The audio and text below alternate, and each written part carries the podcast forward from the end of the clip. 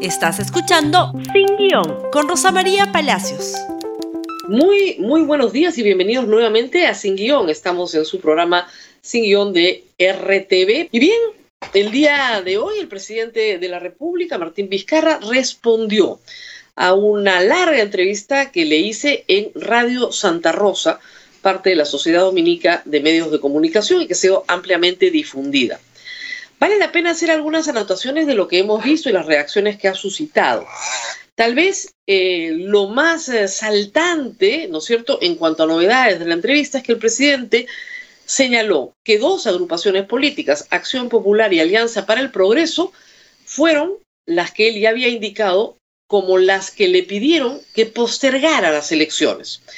En un ambiente de pandemia, señaló, pero que esa solicitud quedó en ese momento y que hoy podría explicar algunas conductas sobre las que vamos a hablar en un instante. El eh, secretario general de eh, Alianza para el Progreso, el señor Luis Valdés, llamó inmediatamente al programa a señalar que esto era falso y que quería nombres. En todo caso, eso queda para la discusión posterior. El presidente señaló a estas dos organizaciones políticas como las interesadas en que no se celebren elecciones el 11 de abril y que se posterguen hasta nuevo aviso. También hay que decir que en estas dos agrupaciones políticas se ha manifestado de una forma u otra el interés por permitir la reelección de congresistas. Pero las acusaciones más graves contra el presidente son no las vinculadas con Richard Swing y sus contratos, sino la percepción de sobornos. Esta es eh, una acusación que ya tiene dos, dos episodios. El primero la semana pasada, que lo comentamos en este programa, respecto a las lomas de hilo, irrigación que ganó en la Buena Pro Obrainsa, y en este segundo episodio, este domingo, el Hospital Regional de Moquegua, ganado por la empresa IXA. En el primer episodio, un colaborador eficaz, presuntamente el señor Elar Tejeda, en colaboración eficaz o aspirando a ella desde el año 2018, recordó que le pagaron una coima al presidente de la República de un millón de soles. En este segundo episodio son tres personajes, el señor Divoso, el señor Granados y el señor Hernández, ex ministro de Pedro Pablo Kuczynski, que compartió gabinete con Martín Vizcarra, los que los indican como el receptor de un soborno por el caso Hospital de Moqueo. Hay que aclarar algo que se aclaró creo que durante la entrevista y que es interesante señalar. En los contratos de obra pública hay tres momentos claves tres ventanas de oportunidad para la corrupción. La primera ventana de oportunidad es el otorgamiento de la buena pro.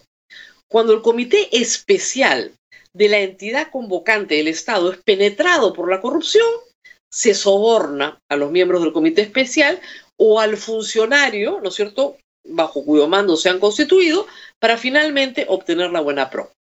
¿Cómo se lucha contra este problema? Tercerizando buscando a un tercero imparcial fuera del Estado, fuera del comité de selección, que pueda conducir la oferta, ¿no es cierto?, a todos los interesados. En este caso, en los dos casos, en el caso de las Lomas de Ica y en el caso del Hospital Regional de Motequegua, este tercero fue la Oficina de Naciones Unidas en el Perú, UNOPS, la oficina dedicada a contratación pública. ¿Es infalible? No, no lo es. Por cierto, nada lo es pero ha demostrado desde 1992 en que se constituyó como tercero, ¿no es cierto?, admitido para contratación pública, como un mecanismo para tratar en lo posible de eliminar la relación proveedor-concedente. En ambos casos, el gobierno regional de Moquegua, es decir, el presidente Martín Vizcarra hoy, firmó con las entidades que fueron seleccionadas por UNOPS y no por el gobierno regional de Moquegua. La acusación en el primer caso tiene que ver con la entrega de información confidencial respecto a un mejor precio. En el segundo caso no queda claro qué fue lo que el presidente regional entregó para que se le adjudique también, de acuerdo a esta versión, un millón de soles en varias armadas. El segundo punto de corrupción son los adicionales de obra.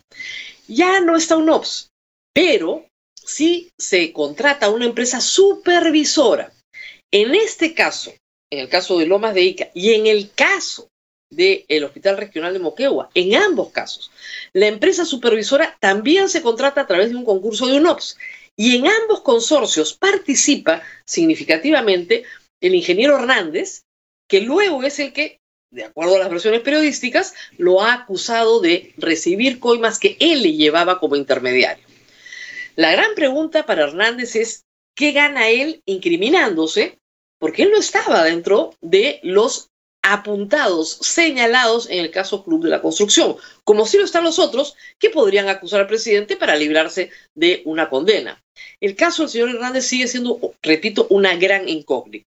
Y el tercer momento es con las adendas, cuando la obra, ¿no es cierto?, ya no eh, se justifica en un adicional de obra, sino que se requiere hacer una mayor obra que no estaba contemplada en el expediente técnico original, pero que se permite porque va a hacer que la empresa, que la obra termine mejor. Por ejemplo, ahí donde había un paso de nivel, se decía hacer un puente. Necesitas una adenda. También la supervisora participa ahí. En este caso, eh, Martín Vizcarra no está acusado ni de los adicionales de obra ni de adendas, solamente de la primera etapa, de la concesión de la buena pro, y en eso ha repetido lo mismo que ha dicho en todos los programas de televisión a los que ha asistido. Jamás ha recibido un soborno, no ha solicitado. Ha dicho que en toda su historia de eh, trabajo para el sector público como contratista constructor, porque esa es su profesión, solo en dos ocasiones se deslizaron solicitudes de coima a las cuales él jamás accedió. Luego, en materia de pandemia, el presidente ha tenido bastantes respuestas y creo que yo insuficientes porque como ustedes saben hemos tenido bastantes críticas. No me queda claro si vamos a ir a un esquema de prueba molecular con rastreo de contactos, que es lo que se recomienda por la OMS y que han seguido todos los países que con éxito han trabajado en la lucha por la contención del contagio. No nos ha dicho nada, nos ha dicho que ya lo están haciendo pero hasta ahora no sabemos quiénes van a ser los rastreadores ni a dónde van a rastrear. Tampoco sabemos mucho sobre los derechos fundamentales restringidos actualmente y por los cuales hemos peleado sistemáticamente. Nos ha dicho el presidente que el día miércoles en Consejo de Ministros van a revisar la situación de los niños. Esperemos que para bien, esperemos para que se les dé un poquito más de libertad y también para que se evalúe seriamente en dónde se pueden, en el área rural por lo menos, reabrir las escuelas. El presidente de la República ha dicho que si quieren vacarlo, que lo saquen a patadas, pero que él garantiza que el 11 de abril hay elecciones y que aquí, detrás de toda esta escalada de denuncias que viene junta y en esta oportunidad, lo que hay es un deseo de vacarlo manifiesto, donde confluyen, ha dicho el presidente, tres fuerzas. Por un lado, intereses económicos que se han visto afectados por las políticas públicas del gobierno de Martín Vizcarra. Intereses políticos que se han visto de la misma manera afectados. Y ha señalado intereses delincuenciales que se han unido.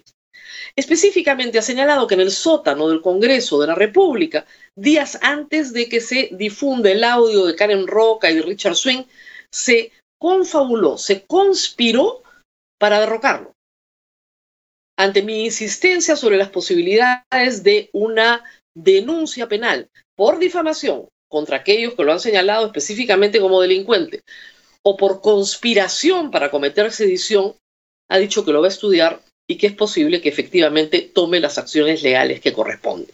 En todo caso, hay que recordar que el que no litiga en, estos en estas causas termina finalmente otorgando. Por lo tanto, hay que señalar políticamente que es previsible que estas acciones ocurran pronto. En todo caso, aquí no termina la historia. Eh, UPP ha presentado, ha dicho que tiene ya un borrador de moción de vacancia y que cuenta con 25 firmas para por lo menos presentarla. Luego se tendrá que admitir a trámite y nuevamente volveremos al mismo ciclo en el que hemos estado el mes pasado, y esperemos no se repita en noviembre, diciembre, enero, febrero y marzo, hasta que finalmente tengamos elecciones. Muy bien, nos tenemos que despedir. No se olviden de compartir este programa en Facebook, Twitter, Instagram y YouTube. Y mañana nos vemos nuevamente en Sin Guión. Gracias por escuchar Sin Guión con Rosa María Palacios. Suscríbete para que disfrutes más contenidos.